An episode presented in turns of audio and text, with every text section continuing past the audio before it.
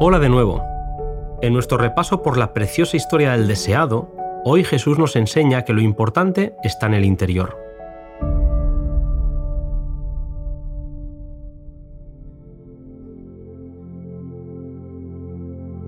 Habían pasado tres años desde que Juan anunciara que el reino de los cielos se había acercado, pero los fariseos no veían señal alguna del establecimiento de dicho reino. Desde su punto de vista, la misión de Jesús había fracasado. A ellos Jesús les dijo, el reino de Dios no vendrá con manifestación exterior, ni dirán, helo aquí o helo allí, porque aquí el reino de Dios entre vosotros está. El reino de Dios nace y se desarrolla en el corazón. Los mismos discípulos estaban en peligro de no discernir la gloria de la misión de Jesús, puesto que no iba acompañada de pompa mundanal. Caminaban y hablaban con el Hijo de Dios y vendrían días en los que echarían de menos tal privilegio, no fue hasta después de la ascensión de Cristo cuando los discípulos, por la obra del Espíritu en ellos, entendieron plenamente el carácter y la misión del Salvador. Entonces vieron que habían estado en la misma presencia del Señor de Gloria. Al recordar las palabras de Jesús, los discípulos entendieron que solo habían entendido oscuramente y ahora les parecía una nueva revelación. Toda la escritura llegó a ser para ellos un libro nuevo. A través del estudio de las profecías, aprendieron que Jesús había ascendido al cielo para terminar la obra que había empezado en la tierra. Supieron que mientras habían estado con Él, sus ojos estaban velados y fueron conscientes de lo poco que habían comprendido las escrituras proféticas.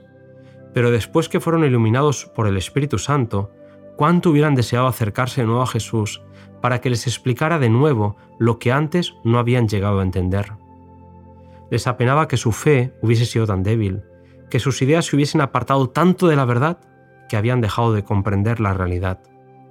El admirable personaje a quien Juan el Bautista había anunciado había estado entre ellos durante más de 30 años y no le habían conocido en realidad como el enviado de Dios. El remordimiento se apoderó de los discípulos porque habían dejado que la incredulidad prevaleciente impregnase sus opiniones y anublase su entendimiento.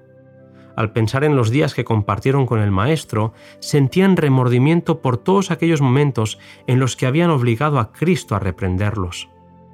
Cuando llegó el momento de ser llevados ante concilios y arrojados a la cárcel, se alegraban de poder dar gloria a Cristo, probando ante los hombres que reconocían a Jesús como el Hijo de Dios.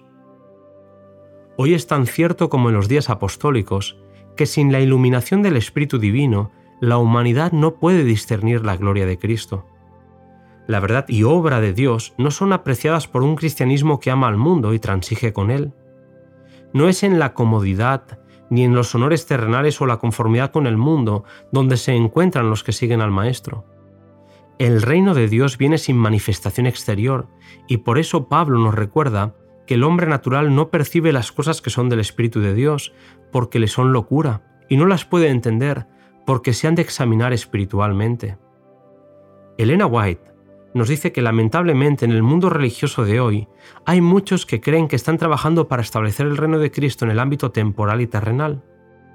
Tratan de imponer por medio de la autoridad humana los principios del reino.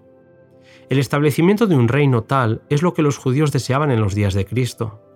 Habrían recibido a Jesús si él hubiese estado dispuesto a establecer un dominio temporal, a imponer lo que consideraban como leyes de Dios y hacerlos los expositores de su voluntad y los agentes de su autoridad.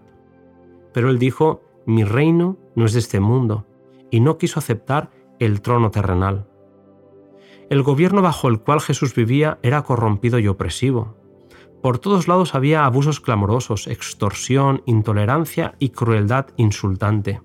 Sin embargo, el Salvador no intentó hacer reformas civiles, no atacó los abusos nacionales ni condenó a los enemigos nacionales no intervino en la autoridad ni en la administración de los que estaban en el poder. El que era nuestro ejemplo se mantuvo alejado de los gobiernos terrenales, no porque fuese indiferente a los males de los hombres, sino porque el remedio no consistía en medidas simplemente humanas y externas.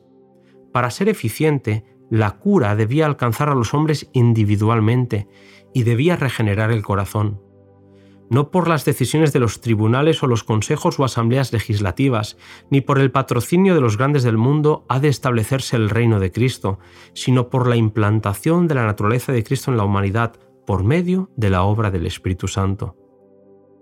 Ahora, como en los días de Cristo, la obra del reino no incumbe a los que están reclamando el reconocimiento y apoyo de los gobernantes terrenales y de las leyes humanas, sino a aquellos que están declarando al pueblo en su nombre aquellas verdades espirituales que obrarán, en quienes las reciban, la experiencia de Pablo.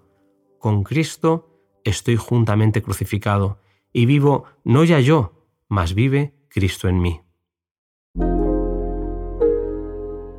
Hasta aquí el resumen de este capítulo del deseado de todas las gentes.